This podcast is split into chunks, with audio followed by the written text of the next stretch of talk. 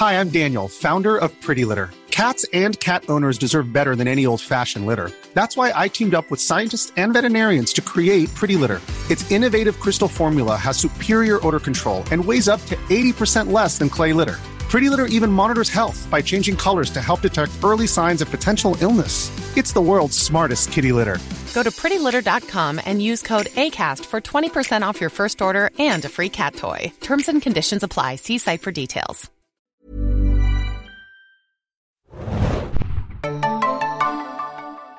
Ahoi, hoi, liebe Segenjunkies da draußen und willkommen zu einer neuen Podcast-Folge. Ich bin Adam und mit mir heute im virtuellen Studio ist. Moin, moin, Hanna hier. Wir besprechen heute, dachten wir uns mal, äh, Miss Marvel, denn die Serie, die ist jetzt seit dem 8. Juni schon bei Disney Plus zu sehen.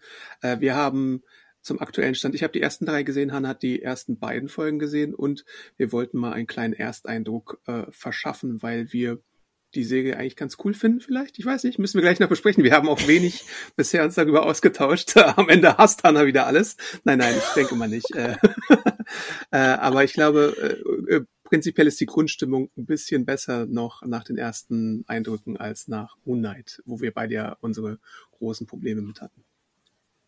Total. Und ich finde es generell interessant, was Disney gerade liefert. Und ich finde es interessant, dass äh, Miss Marvel irgendwie auch relativ wenig Buzz hat, finde ich.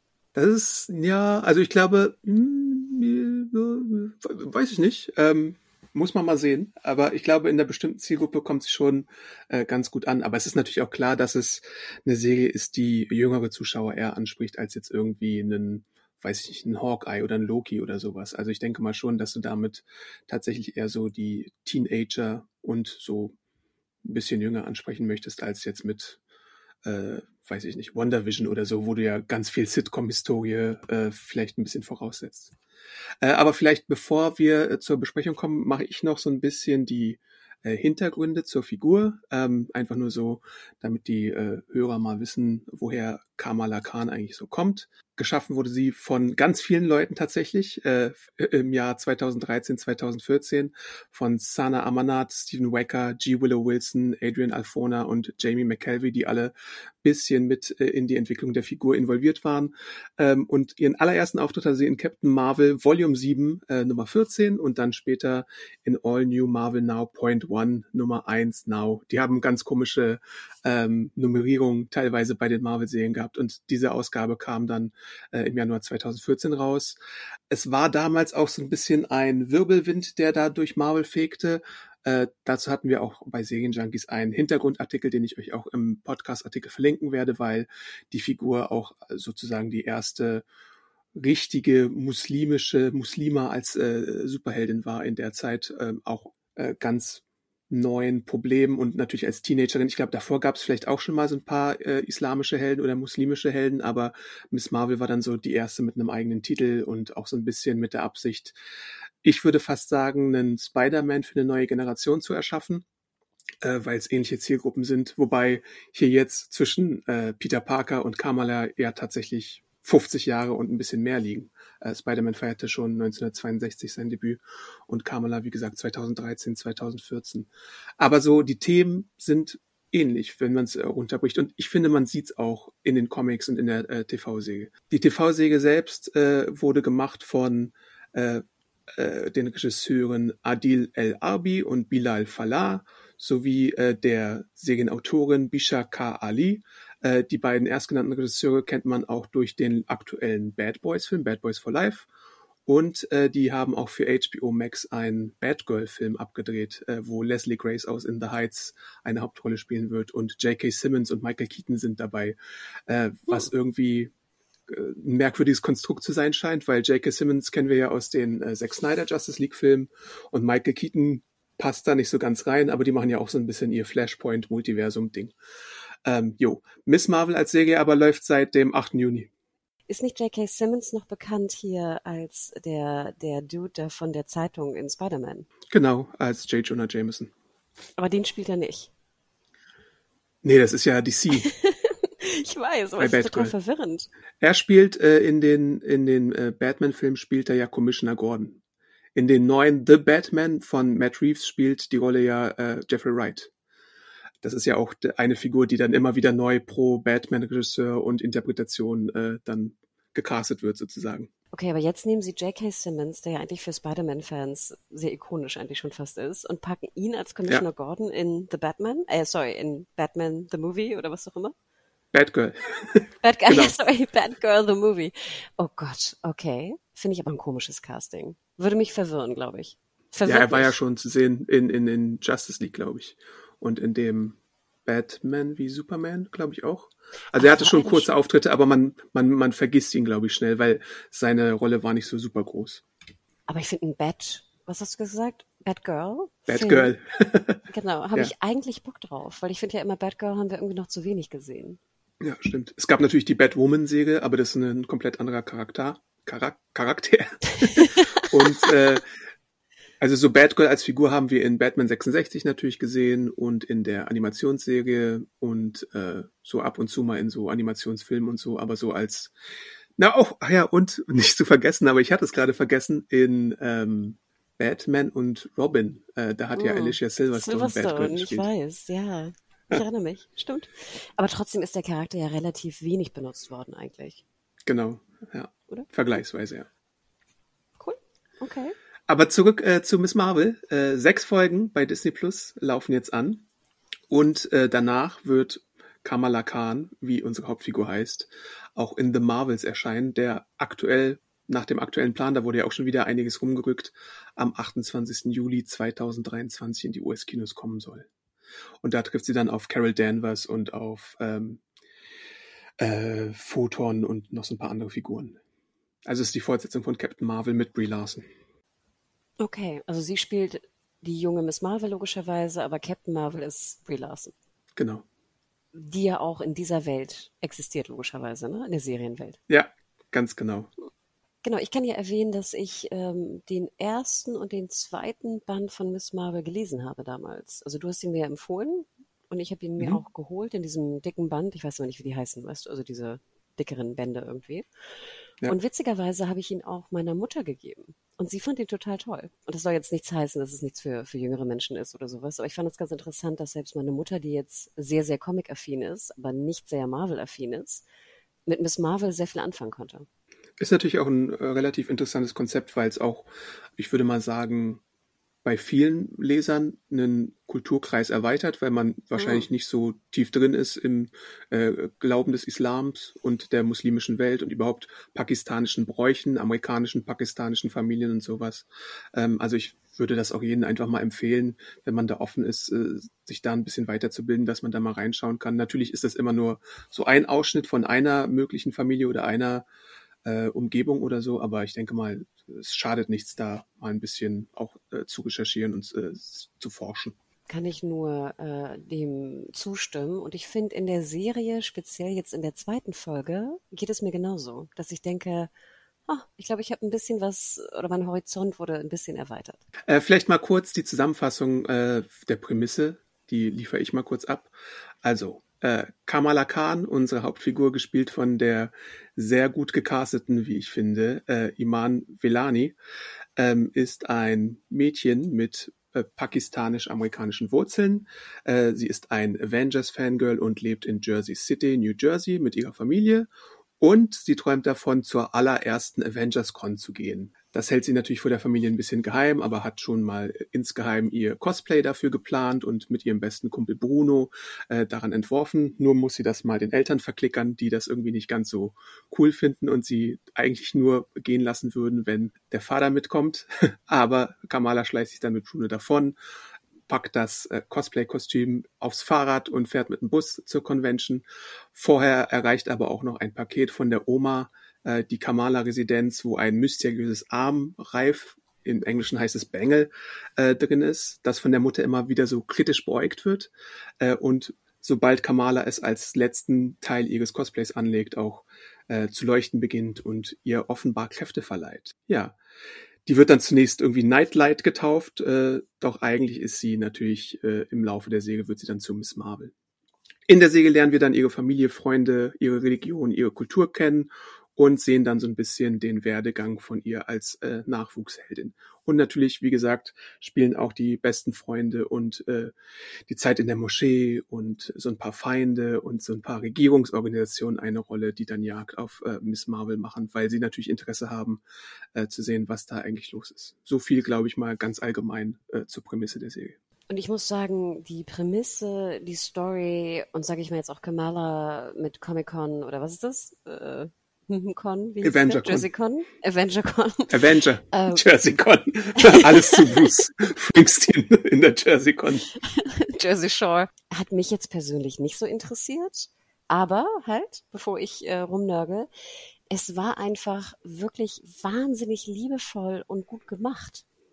Und das ist etwas, was ich wirklich der Serie und den Piloten sehr hochhalte, dass wieder diese alte Geschichte, und ich glaube, ich bin es ein bisschen leid, darüber zu reden, aber wieder diese alte, dieses alte Gefühl von Liebe. Du siehst in jeder Szene, dass da sich ganz viel Gedanken gemacht wurde. Du siehst es an den Inneneinrichtungen, also an den Set-Designs.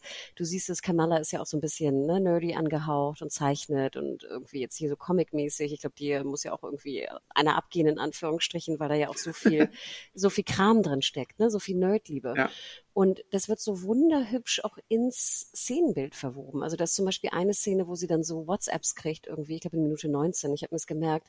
Und das ist dann so in den Hintergrund der Straße eingebaut. Also auf die Straße, auf den Zebrastreifen, auf den Hintergrund in so ein, in so Diner oder irgendwas. Und ich dachte mir, wow, wie kreativ. Weil Adam, in wie vielen Millionen Serien haben wir gesehen, oder tausend, hundert Serien, sagen wir so, haben wir gesehen, dass dann so die WhatsApps, weißt du, auf dem, auf dem Screen irgendwie erscheinen.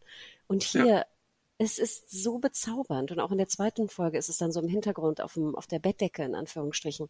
Und da muss ich ganz ehrlich sagen, inhaltlich dachte ich, oh Gott, ich bin zu alt für den Scheiß. Und ich denke auch mal, vielleicht viele Hörer und Hörerinnen unseres Podcasts denken so, ugh, interessiert mich das wirklich, was jetzt die 15-jährige äh, Pakistani-amerikanisches Mädchen da in Jersey macht. Und ich muss auch sagen, es hat mich inhaltlich herzlich wenig interessiert. Aber diese Liebe, dieses Setdesign, diese, diese Zeichnung im Hintergrund, das Graffiti im Vor- und Abspann, die Musik, die Musikeinsätze waren einfach wirklich gut und liebevoll. Und ich muss auch sagen, ich bin sehr froh dran geblieben zu sein, weil ich fand die zweite Folge sehr viel besser noch als die erste. Inhaltlich. Aber da kommen wir gleich noch drauf. Ich würde bei vielem, was du gerade gesagt hast, zustimmen und sehe das ähnlich, wobei ich so ein kleines bisschen bei vielen Serien ein Problem damit habe, wenn SMS in die Handlung eingebaut sind und man nur so diese SMS-Dinger sieht, weil ich auch mit einem großen Fernseher habe ich oftmals Probleme zu erkennen oder schnell genug zu lesen, was dann tatsächlich in den SMS drin steht. Aber hier äh, fand ich es relativ gut gelöst. Frage ist nur, was das, äh, was Leute äh, machen, die vielleicht ein bisschen noch äh, größere Sehschwächen haben oder so, weil ich glaube, in den Untertiteln war es dann auch nicht so ganz drin, aber da kann ich mich irren. Ähm, ist nur so als, als Ding mir aufgefallen. Aber ich finde es auch wahnsinnig charmant eingebaut. Genauso wie die Graffitis, äh, wo sie dann so schwärmen und, und brainstormen, wie sie das Cosplay irgendwie noch verbessern können und sowas. Äh, diese Aspekte sind alle wunderbar und erinnern mich an irgendwie sowas wie Into the Spider-Verse oder äh, Scott Pilgrim, was ja auch von meiner Warte aus dann ziemlich großes Lob ist, weil das so Sachen sind, die ich einfach äh, sehr lieb habe. Ähm, ich würde aber tatsächlich sagen, dass ich die erste Folge besser fand als die zweite, aber das hat auch eher damit zu tun, weil sie mich da noch mehr abholen mit dem ganzen Avenger-Con-Kram und auch, da gibt's ja so eine Szene, wo äh, so eine Montage ist, wo Kamala äh, Bruno erklärt, wie sie diesen großen äh, Plan mit dem Abhauen machen. Und dann hat sie auch so eine Tafel vorbereitet, wo, wo dann die Quintessenz ist. Also eigentlich möchtest du doch nur den Bus nehmen und dich davonschleichen, das fand ich irgendwie sehr witzig. Und insgesamt gefällt mir auch der Humor äh, in Miss Marvel wieder deutlich besser als bei so anderen Sachen wie jetzt bei, das hatten wir ja auch in den, unseren letzten Podcasts ein bisschen kritisiert, bei Moon Knight oder äh, Doctor Strange in the Multiverse of Madness, wo es ab und zu mal äh, ein paar Probleme damit gab. Aber bei Miss Marvel, finde ich, bin ich wieder mehr drin in dem Humor. Aber gleichzeitig muss ich auch sagen, äh, meine große Comicliebe ist natürlich Spider-Man und deswegen kriegst du mich auch mit äh, jugendlichen Marvel-Helden einfach. Also äh, alles, was da so ein bisschen jünger ist ähm, und so seine Highschool-Probleme hat, seine Coming-of-Age-Sachen hat. Ähm, sowas wie Shazam hat mir zum Beispiel auch gefallen. Und ich mag es dann auch immer, wenn äh, es Kraft-Auslotungsmontagen äh, gibt. Also wenn jemand die Kräfte neu entdeckt und dann erstmal prüft, was er damit machen kann. In Spider-Man von Sam Raimi habe ich das geliebt, in Shazam habe ich das geliebt. Also solche Sachen, da kriegst du mich ja. Und das ist ja auch in den ersten beiden Folgen zu sehen. Und insgesamt ist auch der Cast, würde ich einfach sagen, ziemlich äh, sympathisch und gut ausgewählt. Ich wollte gerade sagen, also kommen wir mal zur, zur Hauptdarstellerin. Wie hieß nochmal die Darstellerin oder der Charakter in Doctor Strange, Multiverse? Äh, die Figur, mhm. das war America Chavez. Und da muss ich sagen, ging die mir echt ein bisschen auf den Nerv in dem Film. Und ich fand auch sie, ich kam mit ihr nicht so zurecht, ehrlich gesagt. Und hier finde ich, bei Miss Marvel hat man, oder ich zumindest hatte das sehr viel mehr Zugang zu ihr. Ich finde, sie spielt auch ein bisschen besser und ich finde, der Charakter ist natürlich auch ein bisschen runder. Klar, sie ist die Hauptfigur, ne? sie mhm. steht im Zentrum, sie kriegt mehr Zeit.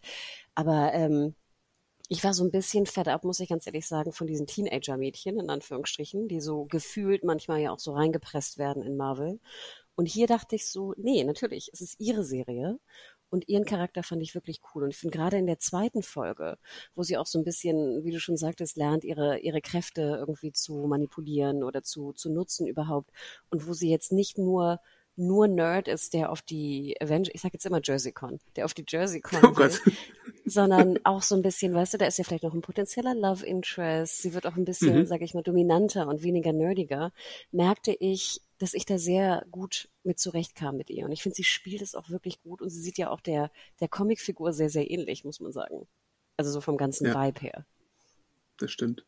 Wobei es dazu äh, ja auch so ein paar Kontroversen gibt, äh, Comicfigur und Parallelen und äh, sowas, weil die Kräfte ja stark abgewandelt wurden von äh, Comic-Reihe zur TV-Adaption. Äh, die ganz Kurzfassung, ich habe es vorhin schon erwähnt, äh, es gibt ja auch einen Artikel bei uns dazu, zu den Comic-Veränderungen. Äh, aber in den Comics ist sie ein Inhuman und hat so mehr stretchy Kräfte wie Mr. Fantastic, während sie halt in der TV-Serie dieses Armband bekommt und dadurch Energiekräfte hat, die wahrscheinlich mit ihrem Familienstammbaum zusammenhängen und auch eher an die Energieprojektion von einer Captain Marvel erinnern, dass du da ein bisschen näher dran bist. Das hat den einfachen Grund, glaube ich, dass die Inhumans im MCU äh, nicht etabliert sind als Größe, weil man ja auch Marvels Agents of Shield äh, konsequent ignoriert als Kanon und das wahrscheinlich eher so als Paralleldimension oder sonst irgendwas abschiebt, wo die äh, Inhumans tatsächlich eine größere Rolle gespielt haben. Aber Kevin Feige hat sich halt hier entschieden, äh, nein, wir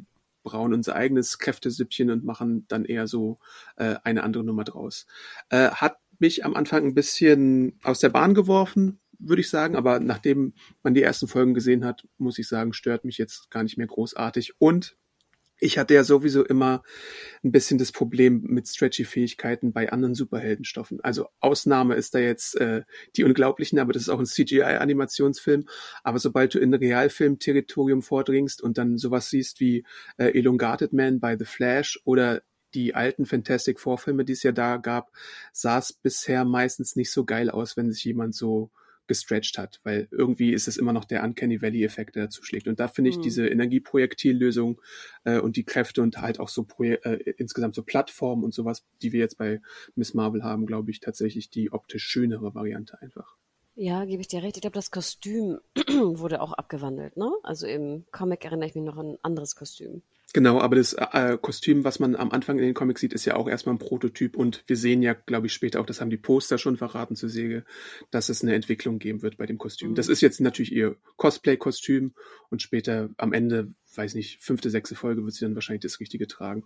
Und im Comic kommt ja noch dazu, dass man da ein bisschen mehr damit gespielt hat, dass sie Captain Marvel und ihren westlichen Schönheitsidealen ein bisschen äh, nachgeeifert hat. Also das erste, was passiert ist, nachdem sie in den Comics ihre Kräfte hat, ist, dass sie sich, sie hat ja da auch gestaltwandlerische Fähigkeiten und dann hat sie sich dann tatsächlich in eine blonde äh, Version von sich selber verwandelt, so von wegen Body Dysmorphia und irgendwie, weiß ich nicht, Schönheitsideale und irgendwie die super starke äh, Heldin, die irgendwie Vorbild sein muss. Und so konnte man ja auch ein bisschen mit der dualen Identität spielen. Das hat man jetzt in der mhm. Serie durch dieses Cosplay-Kostüm so ein bisschen äh, vermieden, aber halt so eine andere Ebene gemacht. Mir hat auch sehr gut gefallen, dieses Nerdige.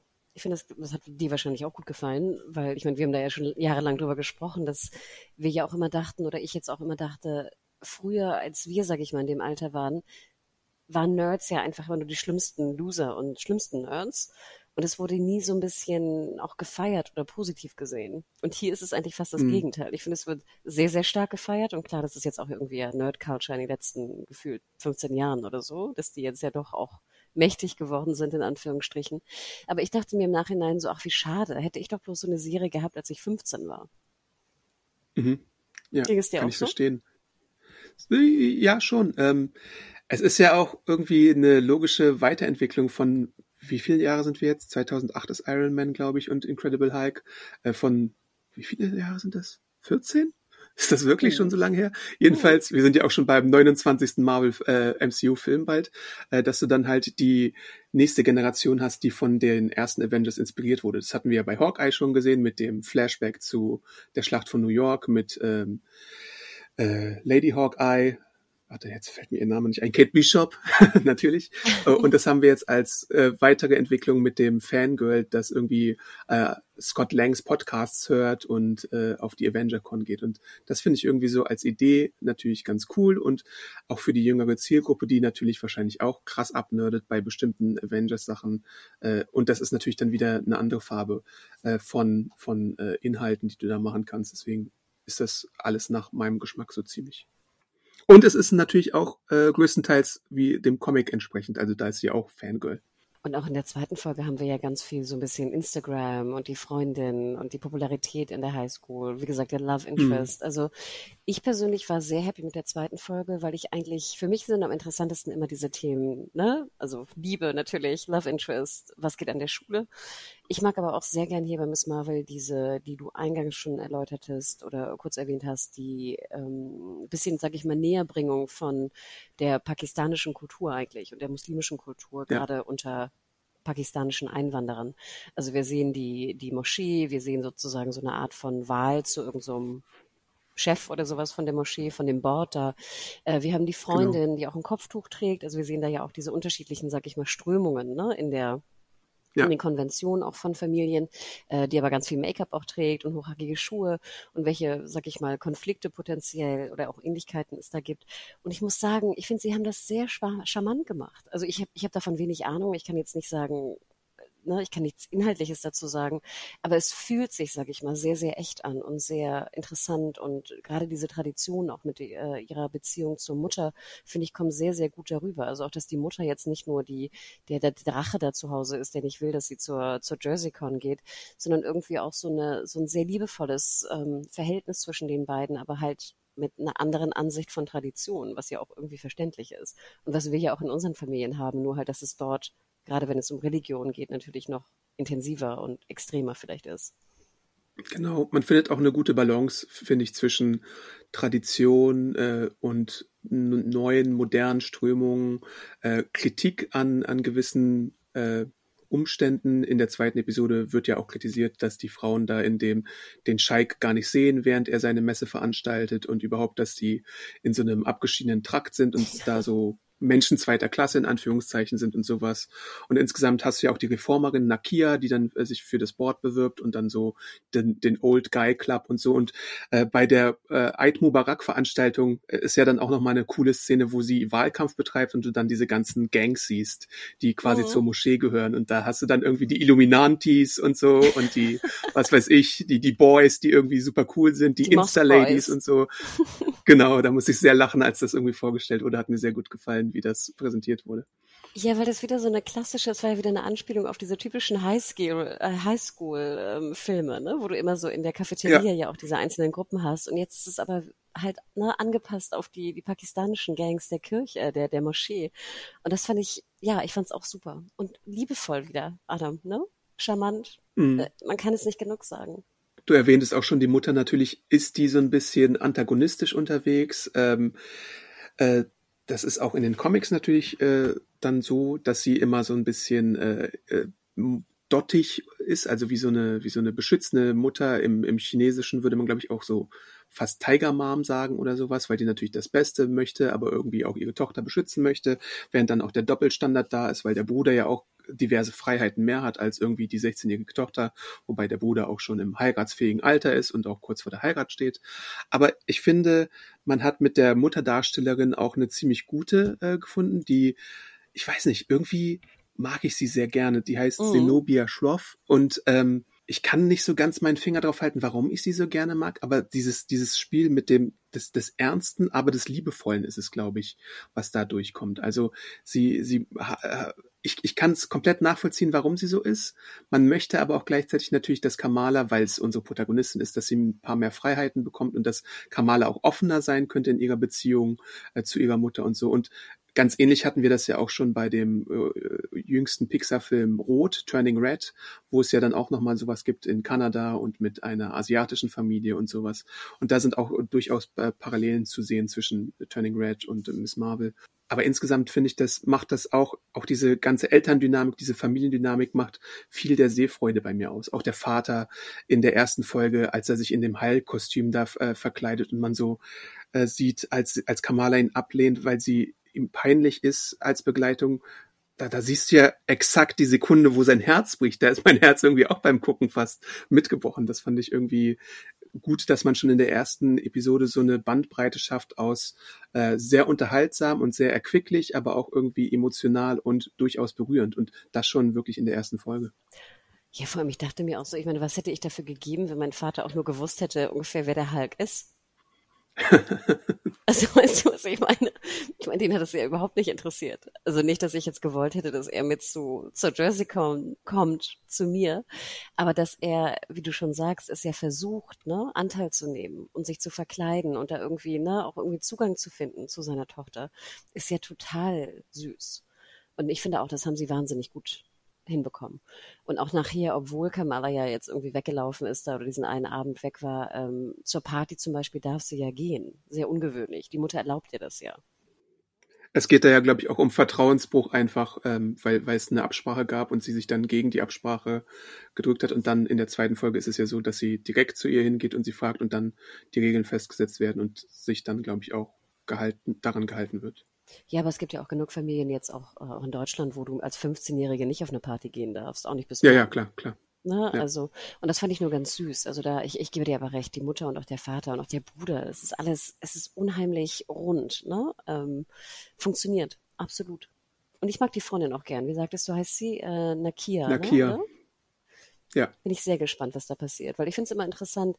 Sie ist ja auch eigentlich eine, eine moderne Frau und will, wie gesagt, dieses Board da leiten, aber trägt halt auch ein Kopftuch, ne? Das ist ja auch ihre Entscheidung, wie, wie glaube ich, etabliert wird. Also ähm, sie sagt, glaube ich, auch an einer Stelle, ja, meine Eltern wollen eigentlich gar nicht, dass, dass ich das mache, aber sie, das geht halt von ihr aus, glaube ich. Genau, und da würde ich gerne halt irgendwie noch mehr erfahren. Ne? Und das finde ich aber auch, dass so unterschiedliche Strömungen da auch einfach behandelt werden. Finde ich cool. Ja. Aber Adam, glaubst du denn? Und ich meine, wir hatten ja auch eine News dazu. Es gab ja eine riesen, sag ich mal, Medienbohai, als die erste Folge lief, irgendwie Miss Marvel, neue Disney Plus Serie, bricht Rekord. Die am wenigsten erfolgreichste, der, der am wenigsten erfolgreichste Serienstart. Mhm. Was und du hast es ja schon ein bisschen aufgedröselt. Also jetzt, was Reichweite ähm, absolut angeht, sollen ja angeblich nur in den ersten paar Tagen, ich weiß nicht, 775.000 äh, Abrufe generiert worden sein ja. in der Episode. Es wurde nur eine Folge released. Ähm, sie soll aber sehr, sehr erfolgreich gewesen sein, speziell unter 20 bis 25-Jährigen, glaube ich, und natürlich auch speziell unter äh, Zielgruppen jetzt, sehr, sehr diversen Zielgruppen. Ja. Was, was denkst du, Adam? Also oder wie schätzt du das ein? Glaubst du, dass Disney glücklich ist mit Miss Marvel und der Reichweite? Hi, I'm Daniel, founder of Pretty Litter. Cats and cat owners deserve better than any old-fashioned litter. That's why I teamed up with scientists and veterinarians to create Pretty Litter. Its innovative crystal formula has superior odor control and weighs up to 80% less than clay litter. Pretty Litter even monitors health by changing colors to help detect early signs of potential illness. It's the world's smartest kitty litter. Go to prettylitter.com and use code ACAST for 20% off your first order and a free cat toy. Terms and conditions apply. See site for details. Also wenn man so TV und Business Logic folgt, dann würde ich sagen, ist eine Serie, die in der Zielgruppe extrem erfolgreich ist, genau das, was alle eigentlich wollen, sofern es werbefinanziert wäre. Ist jetzt Disney Plus aber nicht. Ähm, aber prinzipiell ist es halt schon der heilige Gral, den du suchst, sonst äh, normalerweise, dass ganz viele junge Zuschauer vor allem einschalten und vielleicht, äh, wenn denn das die Zahl kennen wir ja nicht, wenn denn durch Mrs. Marvel Neukunden generiert werden würden. Mhm. Das wäre ja dann nochmal irgendwie besser. Gleichzeitig gab es auch den Fall neulich, ich glaube auch erst vergangene Woche oder vor zwei Wochen oder so, da wurde Lincoln Lawyer verlängert von Netflix. Mhm. Und da wurde explizit äh, herausgestellt, dass die Säge bei über 50-Jährigen super beliebt ist.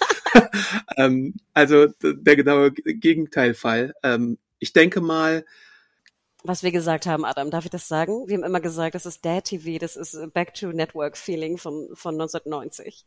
Lincoln North. Genau, ja.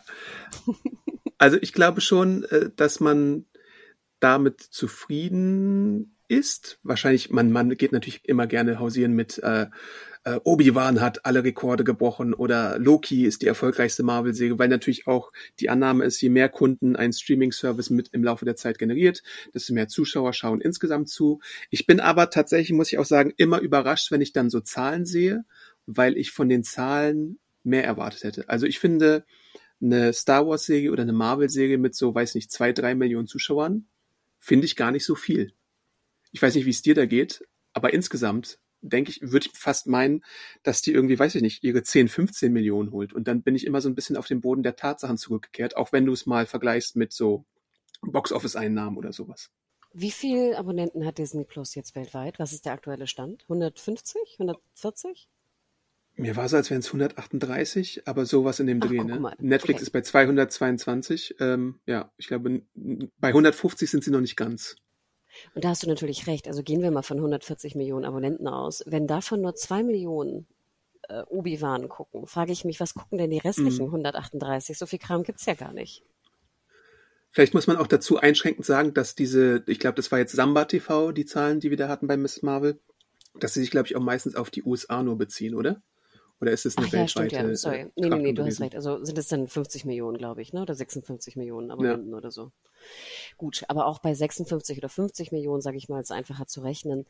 Finde, gebe ich dir recht, dass ich bei den ähm, Disney Plus Abrufzahlen immer so ein bisschen ernüchtert bin und bei den ja. Netflix-Zahlen, die ja meist nach Stunden gehen, wobei man ja immer die ja. Lauflänge auch ne, dadurch teilen kann, bin ich immer so ein bisschen verwirrt. Weißt du, bei Don't Look Up. Zwei Fantastilliarden Sekunden. Ja, aber bei, du weißt, bei Don't Look, Don't Look Up, ne, diesem Film, waren es, glaube ich, mehr mehr haben den Film angeblich geguckt, als Abonnenten da waren, glaube ich.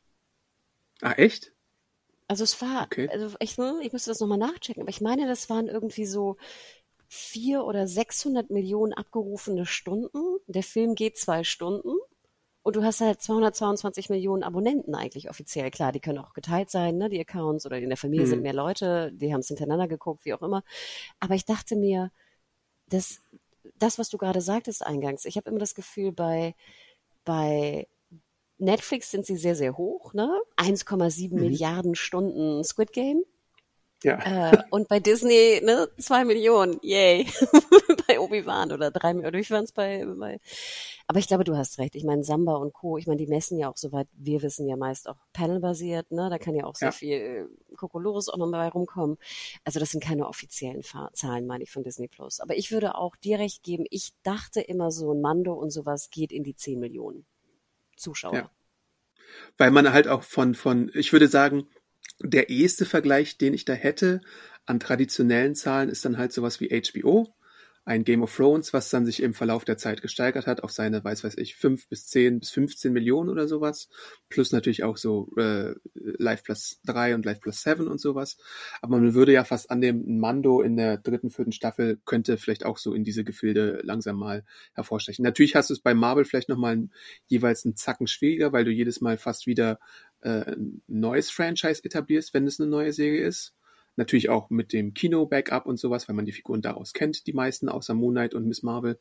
Äh, aber irgendwie, weiß ich nicht, es ist eine interessante Dynamik, die uns da mit den Zahlen, die wir jetzt haben, die aber natürlich, wie du sagst, nicht akkurat sind, äh, präsentiert bekommen.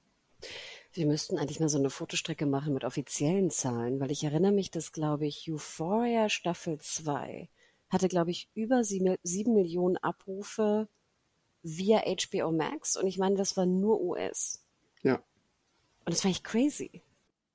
Weil sie halt linear, glaube ich, auch immer nur so eine Million gemacht hatte bei der mhm. Erstausstrahlung. Ne? Also, ja. Aber ich glaube, da müssen wir echt nochmal, vielleicht müssen wir wirklich mal versuchen, unsere Zahlen alle irgendwie so auf einen Nenner zu bringen, ne, um da eine Vergleichswert zu haben. Aber ja, es ist so ein bisschen, ich fand witzig, wie du sagtest, die, die werberelevante Zielgruppe. Ne? Und ich muss ja auch sagen, ich finde es ja eigentlich ganz schön, dass mittlerweile, da wir so viele Serien haben und so, so viele Streamer, ne? Also ich meine, es hört ja nicht auf, ne? Discovery Plus, ja. Paramount Plus, es, es hört einfach nicht auf und alle sind irgendwie schon genervt, extrem genervt. Finde ich es trotzdem ja ganz schön, dass du ja eigentlich mittlerweile wirklich für jeden eine Serie machen kannst. Und da muss ich Ja, mir ja auch immer stimmt. wieder sagen, 80 Prozent der Serien sind ja nicht für mich gemacht. Das ist auch eine Lektion, die man daraus ziehen sollte. Also ich meine, äh, gefällt dir eine Serie nicht, bist du nicht gezwungen, sie durchzuziehen. Das habe ich äh, in dieser Woche ein bisschen äh, gelernt, als ich First Kill geschaut habe und ich äh, pro Folge dann irgendwie immer bisschen mich entfernt habe von dem, ob es mir gefallen hat oder nicht. Äh, da gibt's halt so ein paar Momente, aber irgendwann muss ich vielleicht auch einsehen, das ist jetzt nicht unbedingt eine Säge für mich, aber es gibt die Zielgruppe da draußen, der die Säge wahrscheinlich gefallen wird, die irgendwie die hart feiern wird und das ist okay so. Da muss ich mich dann auch nicht irgendwie in, weiß ich nicht, da muss ich mich jetzt nicht in öffentlichen Hass oder äh, Social Media Diskussionen äh, einschalten und sagen, äh, pass mal auf, die Säge ist super scheiße, guck sie am besten nicht oder so, sondern ich lasse das einfach mal so und denke mir meinen Teil. Ich habe gerade auch noch eine andere Zahl gefunden, äh, von gestern nämlich, als uns der Stranger Things äh, Trailer zur zweiten Staffelhälfte geschickt wurde. Da hieß es, bisher wurde Ausgabe 1 von Staffel 4 von Stranger Things 781 Millionen Stunden gestreamt. Nur mal so als Vergleich. Das sind halt so, Stranger Things ist ja äh, die erfolgreichste englischsprachige Netflix-Geschichte im Serienbereich, die es, glaube ich, momentan gibt. Wie die Bridgerton überholt, ne? Hm. Aber guck mal, wenn du sagst 781 Millionen, wie viele Stunden waren die ungefähr, die neue Staffel? Sieben Stunden? Sechs? Sieben? Äh, sogar ein bisschen mehr, weil es ja so XXL-Folgen sind. Also ich glaube, die gesamte Staffel wird so 13 Folgen, äh, 13 Stunden lang sein. Die letzten beiden Folgen sind alleine vier Stunden, also sagen wir mal neun, zehn Stunden vielleicht, elf, je nachdem. Nee, nee, aber die, nicht. die jetzt rausgekommen sind, wo der Rekord drauf sich bezieht. Ja, ja, ja, ja. Also zehn, das elf Stunden würde ich sogar fast Okay. schon sagen. Das waren sieben Folgen mit extra Länge jeweils. Dann kannst du runterrechnen, sind es irgendwie 80 Millionen Pieps, die alles komplett gesehen haben. Also von der vierten Krass, Staffel, ne? was jetzt draußen ist. Und das ist von 222 ja, ein Drittel. Ja. Es wäre so, als hätten 50 Millionen Leute Miss Marvel gesehen. Ja. Weltweit. Hm. Und es haben gesehen, was haben wir gesagt? 775.000. Ja. Na gut, aber also jetzt nur so jetzt mal als sehr überspitzten Vergleich, ne? Ähm, ja, aber ich gebe dir recht, ich wollte noch etwas Kurzes sagen zu First Kill. Adam, mir ging's genauso. Mhm. Und ich dachte ja noch, für mich wäre es vielleicht ja noch eher was, oder? Hätte ich jetzt mal gedacht. Also ich glaube, wir beide Ja, haben auch ja. Buffy ne, geliebt und so, aber Ja. ich dachte auch so, ah, mit ein bisschen Gay-Vibes und so gucke ich immer gern, Coming Ja. of Age. Ich bin all in. Ja. Und ich dachte so, oh Gott. Also, also natürlich fand ich es auch ein bisschen spannend jetzt, so wie kommen sie jetzt zusammen und diese ganze, diese, diese Prämisse von First Kill, ne, dass beide irgendwie eine Art von First Kill haben, fand ich ganz cool. Aber Adam, mir ging es genauso. Ich dachte irgendwann, ich kann nicht mehr. Das ist nicht für mich gemacht. Das ist Hast du die vierte Folge zufällig gesehen? Ich habe nachher vorgespult, bis zu den, bis zu den Sexszenen.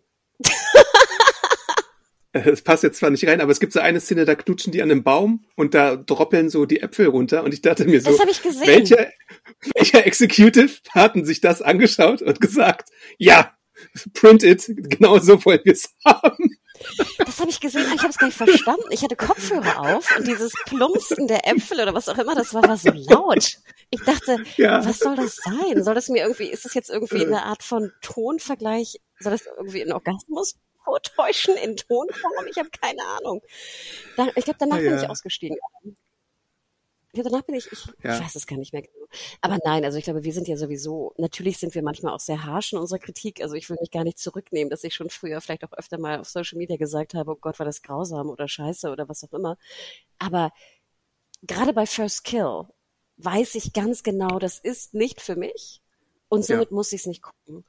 Bei hier Miss Marvel, glaube ich, werden auch sehr, sehr viele realisieren, das ist nicht für die gemacht oder sie finden keinen Zugang dazu, dann lasst es einfach. Aber es ist trotzdem handwerklich wahnsinnig gut gemacht, was man bei First Kill, finde ich, nicht sagen kann.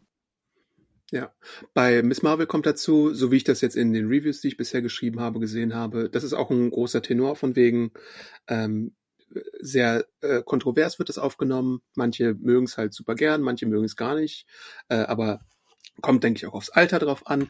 Bei Marvel kommt vielleicht auch noch so ein bisschen dazu, dass manche äh, einen Komplettismuszwang haben und dann irgendwie alles gucken wollen oder so und dann halt auch, wie ich halt auch bei Moon Knight, ne, äh, wo ich ja dann auch ein bisschen äh, mich damit abfinden musste, dass es vielleicht Ich nicht auch. ganz so äh, meins war am Ende.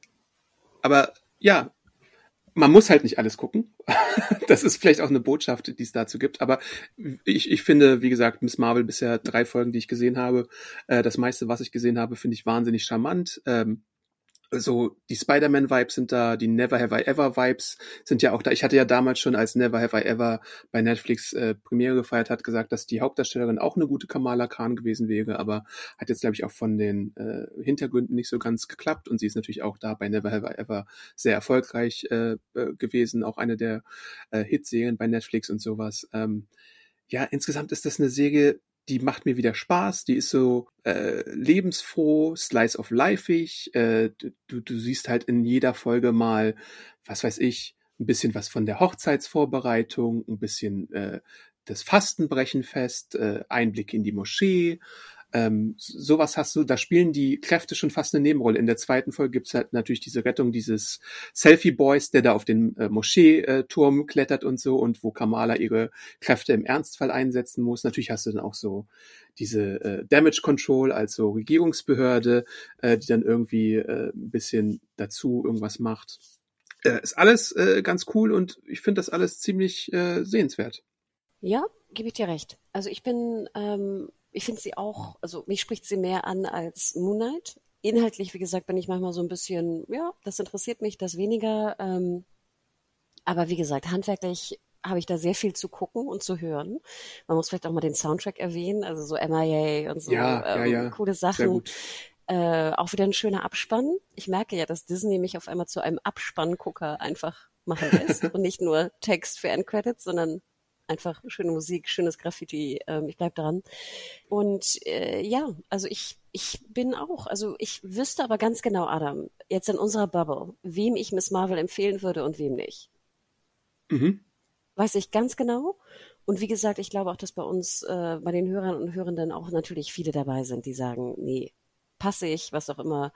Ähm, und das ist auch gut so. Ja, Adam, ich fand das sehr schön, was du sagtest. Das ist, das ist auch nicht schlecht, wenn du mal nicht die Zielgruppe bist. Aber ich meine, prinzipiell, wenn du sowas wie Spider-Man schon gerne magst, dann sollst du dem Ding vielleicht auch mal eine Chance geben. Es reicht ja auch einfach mal die erste oder die zweiten, ersten beiden Folgen auszuchecken und dann zu gucken, ist das jetzt was für mich oder hatte ich vielleicht schon auch schon genug Superhelden? Es gibt ja auch äh, genug ähm, sozusagen auch ju jugendliche Superhelden schon da draußen, ne? Mit Stargirl oder mit Cloak and Dagger, äh, The Runaways gab's ja auch. Dann die aktuellen Spider-Man-Filme, Shazam, da gibt's genug Beispiele schon. Aber äh, so Miss Marvel mit der mit dem Kulturkreis, mit dem religiösen Aspekt und so ist dann halt nochmal irgendwie doch schon noch eine kleine andere Nische, die vielleicht auch äh, erheitern könnte.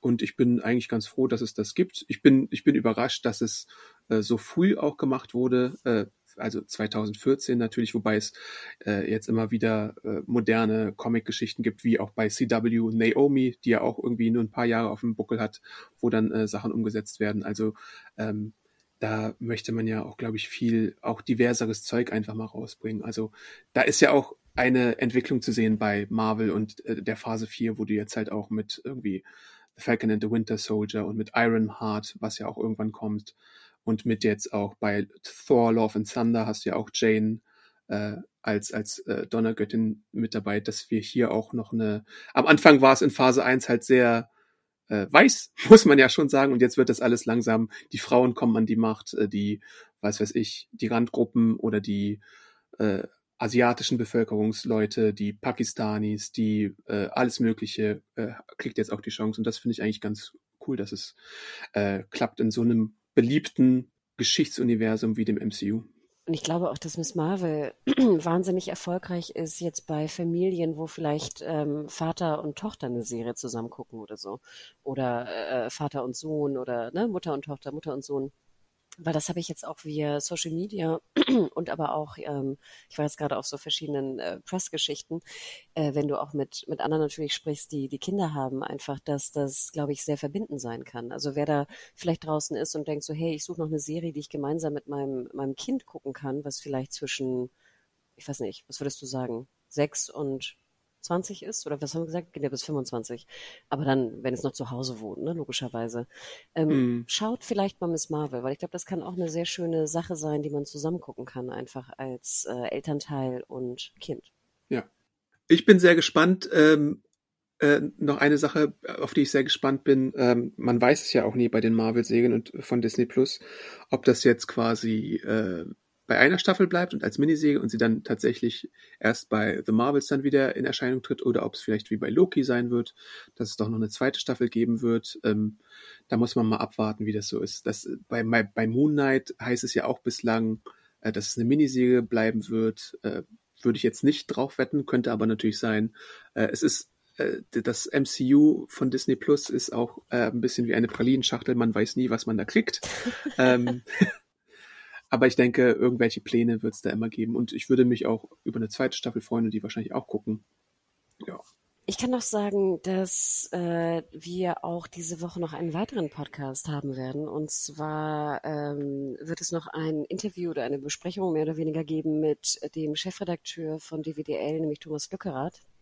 Die aufmerksamen Hörer werden ihn ja vielleicht schon mal gehört haben bei der Apple TV Plus, äh, bei dem F Apple TV Plus Start, wo ich ja auch schon mit Thomas gesprochen habe. Ähm, wir waren nämlich beide jetzt auch in London bei Paramount Plus und werden da Freitag mal so ein bisschen über die Präsentation sprechen. Inhaltlich, Adam, müssen wir, glaube ich, noch mal ran und in die Tiefen ähm, von Paramount Plus äh, wühlen, was da alles auf uns zukommt. Aber ihr habt das ja wahrscheinlich auch schon mitbekommen, dass also erst, erst im Dezember die deutschen Fans, Trekkies und Co. sich auf Paramount Plus freuen dürfen. Aber ein kleiner Vorgeschmack, einen kleinen Vorgeschmack gibt es dann am Freitag schon, wie zumindest dieses äh, riesige Unternehmen sich da präsentiert hat in London. Und natürlich auch äh, sonstiges im Segenjunkies Archiv, was ihr da alles äh, finden könnt. Unsere bisherigen BIS-Besprechungen zu äh, den verschiedensten Streaming-Diensten und Updates dazu, die es gab. Äh, Walking Dead-Besprechungen, Marvel- und Filmbesprechungen, die wir gemacht haben. Schaut da einfach gerne nochmal rein und hört euch da durch. Empfehlt uns, empfehlt, empfehlt, shit. Empfiehlt? empfehlt. Sagt weiter, wenn es euch gefällt. Genau. Und äh, wir freuen uns natürlich auch äh, bei Bewertungen bei äh, Apple Podcasts oder Spotify, wo auch immer ihr unseren Podcast findet. Äh, das hilft uns weiter, coole Inhalte auch für euch zu machen. Und natürlich findet man uns auch bei Social Media. Genau, ich bin at, ähm, ich bin at Hannah Huge bei Twitter und at Mediahore bei äh, Instagram und habe da auch, finde ich, äh, ein kleines Video gepostet, ein schönes zu Star Trek, weil natürlich Paramount alles so im Star Trek Vibe war. Ähm, also schaut da gerne mal rein, wenn ihr die, äh, ja, eine, eine wilde Präsentation, ein Präsentationsvideo da sehen wollt. Und Adam, wo findet man dich? Äh, ich bin Awesome Arndt bei Twitter und Instagram und natürlich könnt ihr uns sonst auch unter den Artikel hier Kommentare hinterlassen oder an podcast.segenjunkies.de äh, Feedback schicken, dass wir uns dann durchlesen werden. Jo, jo, jo. Also, dann bis ganz bald, bleibt gesund und macht's gut. Ciao, ciao. Jo, bis dann. Ciao.